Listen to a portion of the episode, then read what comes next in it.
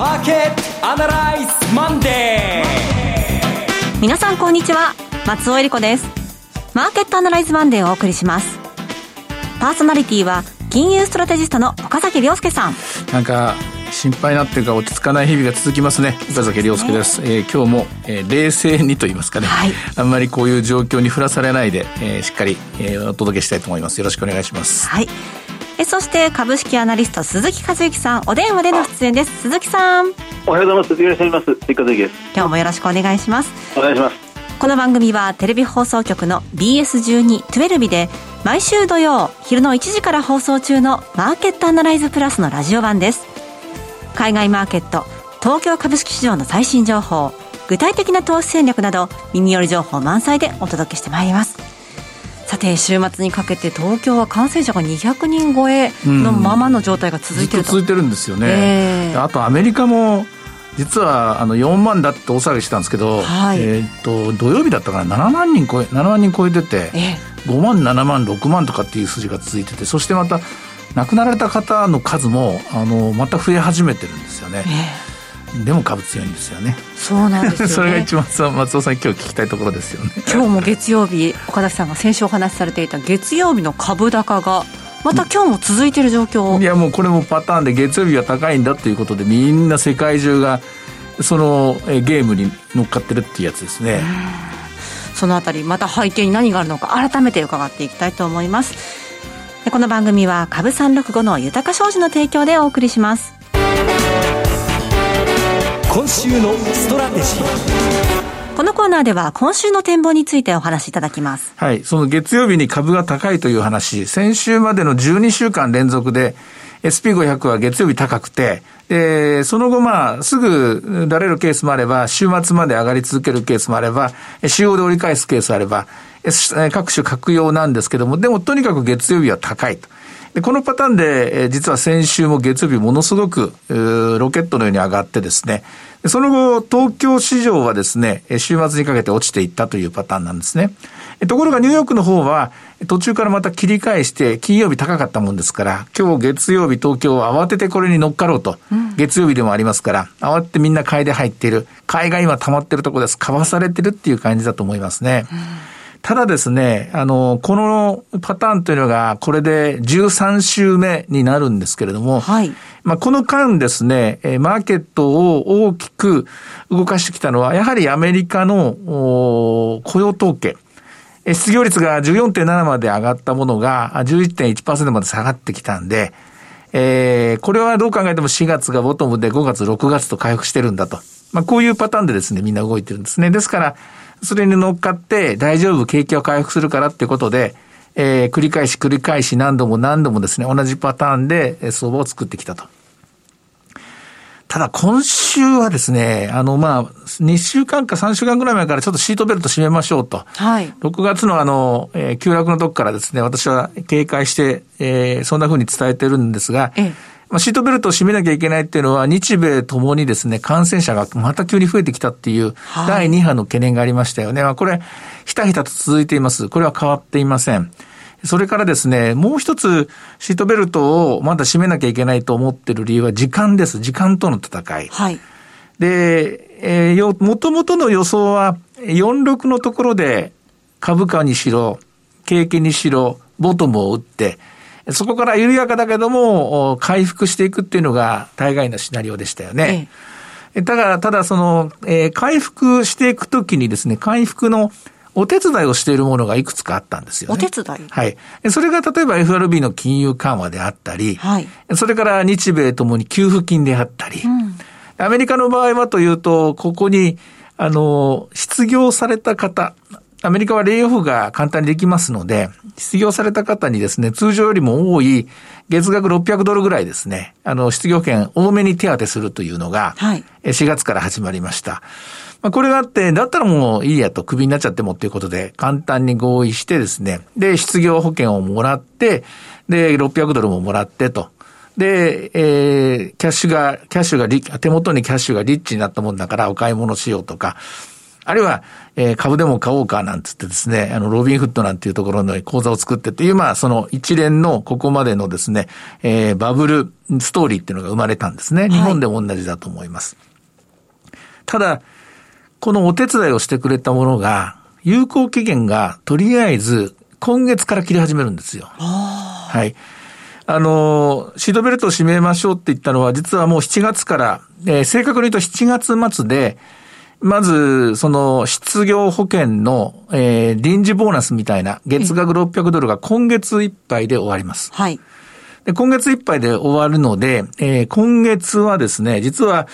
えー、先週第1弾が発表されたんですが、今週第2弾が発表されます。日頃はこの、まあ、このニュースっていうのは皆さんに詳しくお伝えしないんですけども、失業保険の申請件数っていうのが毎週木曜日に発表されるんですよ。はい。これは、え毎週毎週、今週新規で失業保険をもらいに来た人が何人いますよというのを伝えてくれるデータなんですね。で、これが先週7月の第1週目のデータが発表されました。はい。7月の第1週目でまだ130万人の、これ新規のですね、失業保険申請件数ですから、新規に失業された方っていたわけですね。で、一番多い時で700万人、800万人近くがですね、700万人ぐらいだったかな、ちょっとうろ覚えですけども、とんでもない数字が出たのが、4月末とか5月第1週ぐらいだったんですけどね。で、この数字がまあ、まだ追加で130万人出てるというのと、先週出た数字で、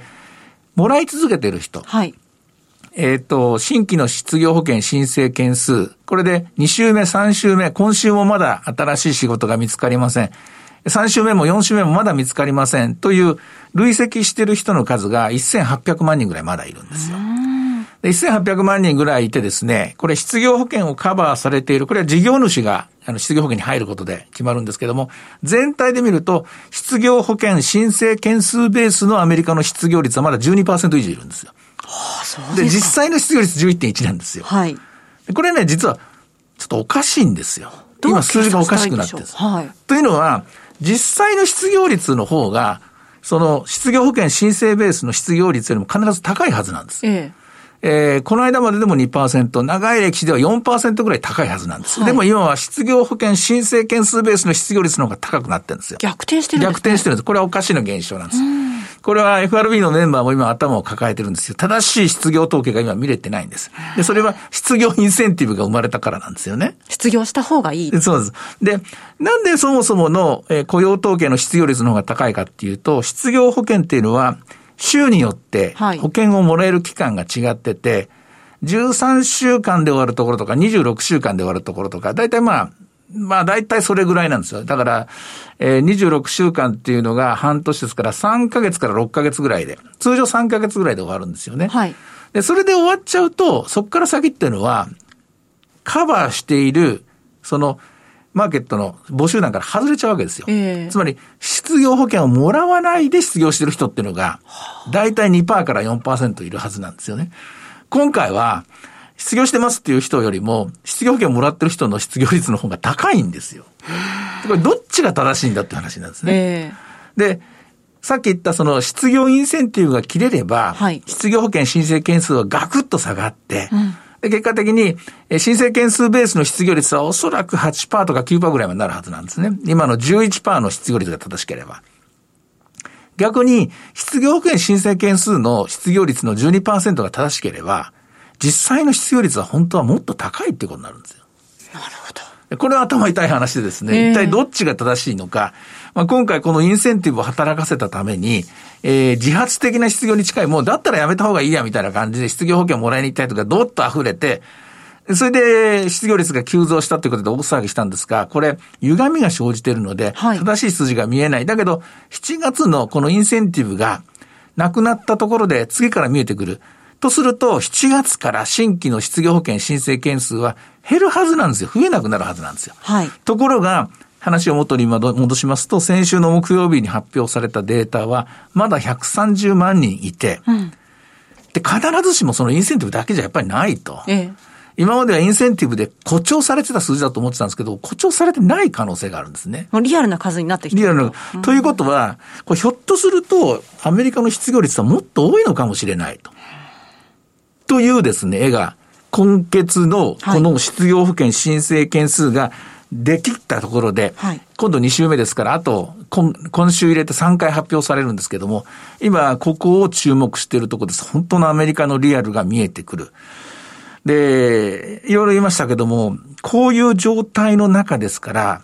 真面目にはい相場を見ている人は、例えば AI とか、例えばシステムトレードとか、まあ、なんとかドリブンとかですね、えー短期的な戦略でやってる人は、えー月曜買って火曜日に売りゃいいんだと。月曜買って下がり出して売りゃいいんだっていうので、まあ、十何週間連続して短期的にやってると思うんですが、えきちっとファンダメンタルを見てる人たちというのは、この歪みが生まれている労働市場、ここを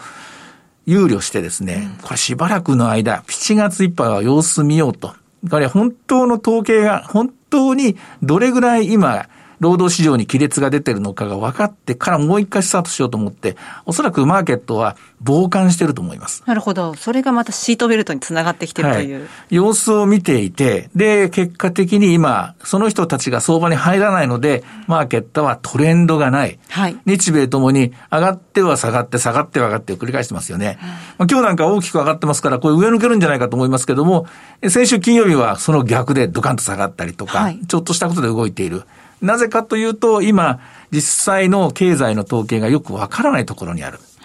でそれからまあ、まあ、決算がぽつりぽつりと出始めましたけども、あまりにも、まあ、極端なものが、例えば、良品計画のように、アメリカでチャプター11、もう一回、えー破綻、破綻というかますかね、破綻を自ら選択したというパターンもあれば、まあ、安川なんかの方も予想よりはまだ良かったという例もありますし、で、株式市場ではテスラという電気自動車の株価が、ええ。まあまあ大して売れてないし、えー一応私が見てる 話では、ポン、ポンコツって言ったら怒られますね。あの結構き、あの、あの、なんて言いますか、トラブルが、故障が多いなんていうのを言ってるんですが、それが、天下のトヨタの時価総額を抜いたり、ね。まあこれが10年後、20年後の世界だなんていう人もいますけども、あちらこちらでこういうですね、逆転現象といいますか、えーそれで、それこそもう革命的な現象っていうのがいっぱい起きているんですけれども、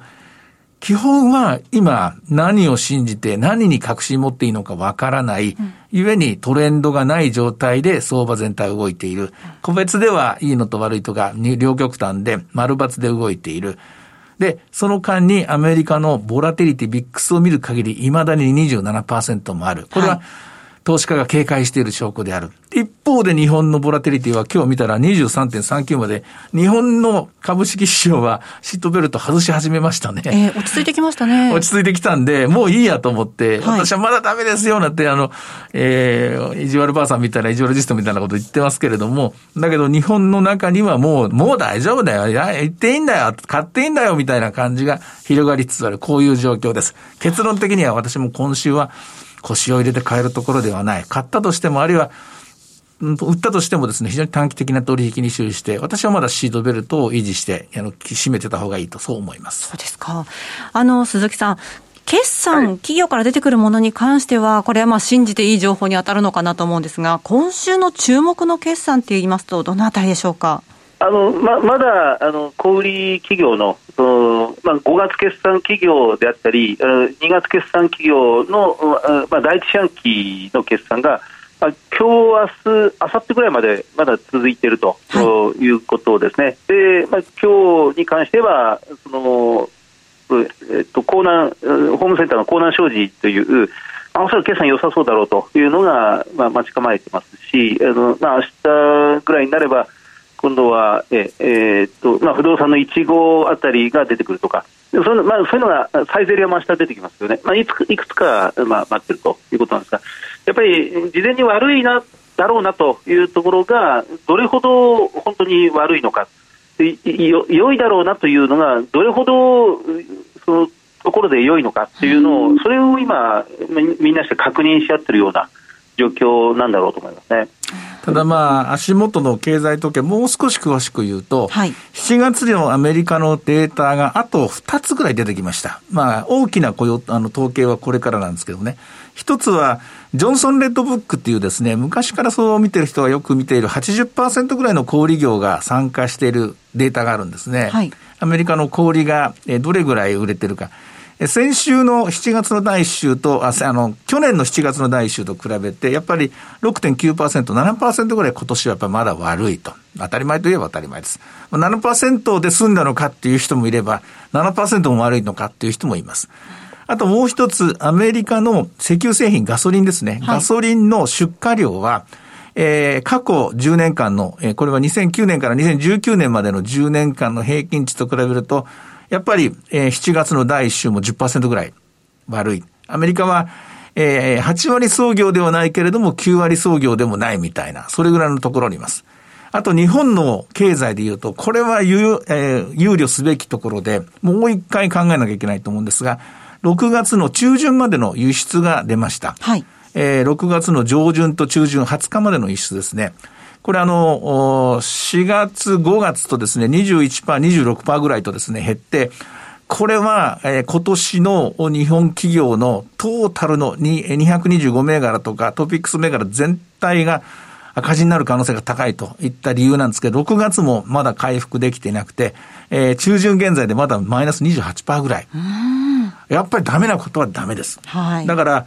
いくらまあ、景気敏感株がいいとかみんな、林立てますけれども、それは雰囲気の話であって、えー、足元で確認されているハードデータでは、まだ回復の兆しは見えません。うん、そういった中、鈴木さんは今週の日本株、どのような動きを予想されますか？あの、まあ、まだしばらく横ばい、横ばいでしょうね。えー、下値は、まあ、強力な金融財政政策が支えて、上値は、まあ、新型コロナウイルスの感染者数の拡大が、まあ、恐怖として、えー、頭を押さえているという状況で、えー、上下に動けない、まあ、ただ、どちらかというとダウンサイドリスクが強い、えーまあ、おっかなびっくりの試合が続くということなんだろうと思います。15日水曜日には日銀の金融政策決定会合がありますが、岡崎さん、この内容については？あの、日銀の金融政策決定会会合、基本的に現状維持だと思います。はい。ただ、今日はもうちょっと時間がないので、簡単に済ませますが、少しずつですが、確実にドルが水準を切り下げてきました。え、これはマーケットアナライズの土曜日の放送でもお伝えしたんですけども、日経平均、あの、日本円で言うとですね、まあやっぱり107円ぐらいのところで維持してたのが今日も106円台に入ってきましたよね。えあの時に、例えば30日移動平均とか1年とか2年とか、5年ぐらいまでの移動平均で見たら全部上なんですよ。はい。でもね、面白いのはね、10年の移動平均で見たら102円ぐらいなんですよ。ああ、そうですか。でも30年の移動平均で見たらやっぱり107円とか108円なんですよ。日本のね、円というのは長い長い歴史の中で、本当に今煮詰まったところまで、長い歴史でですね、おそらく100円から110円の中が一番居心地が良かったんでしょうね。どんどんどんどんその中に封じ込められていて、で、今少し値段が切り下がり始めているというところです。これが次の展開がどうなるのか、大きな移動、大きなこう動きの予兆なのかどうか、これはまた来週以降ですね、すぐ簡単には動かないと思いますけどね、皆さんにお話していきたいと思います。はい。では、前場終わっての、えー、指標の方を見ていきたいんですけれども。えっと、日経平均株価の方は随分上がりましたが、ボラティリティもそれに準ずる形でですね、1.26ポイント下がって23.39ですね。大体全銘柄上がってる感じです。そうですね。はい。えっ、と、そして株三六五の方は今日は611円から始まって、高値は667円。えー安値は509円っていうのがあったんですが、えー、現値は655円という展開ですね。はい。いろいろ展望していただきました。今週末土曜日には午後1時から放送します。マーケットアナライズプラスもぜひご覧ください。また、Facebook でも随時分析レポートします。以上、今週のストラテジーでした。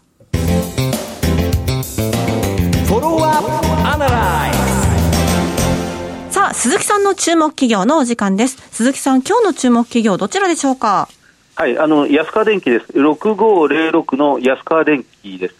えー、っと、まあ、先週の金曜日に、この、まあ、2月決算企業、財産企業を早速発表してまいりまして、えーまあ、非常に市場では注目されていましたが、あまあ今日は株価は今のところ2%安ぐらいのところですね。はい。えー、で、あの、もうご存知のように、もう世界最高のモーター、モーター会社、モーター開発会社です。えー、まあそのモーター技術を生かした産業用ロボットと、それからインバーターと、あとは AC サーボと言われるものが、まあ、これが安川電機の誇る3つの基幹技術で、いずれにおいても世界最高レベルであると。いう、大変その海外から評価されているその日本が誇るべき、まあ、製造業の一つということになりますね。あのー、第四半期の決算が出まして、えー、売上高がマイナスの15%、900飛ん。で8億円、で営業利益がマイナスの21%、62億円という、まあ、前年対比で見るとかなり厳しい状況でしたが、ただ、3か月前のその前期末の決算発表の時に、えーまあ、第一四期の見通しだけは出していたんですね、初期見通しは出しませんでしたが、はい、まあ、その時の見通しは営業利益40億円ぐらいという水準でしたので、それから比べれば、うん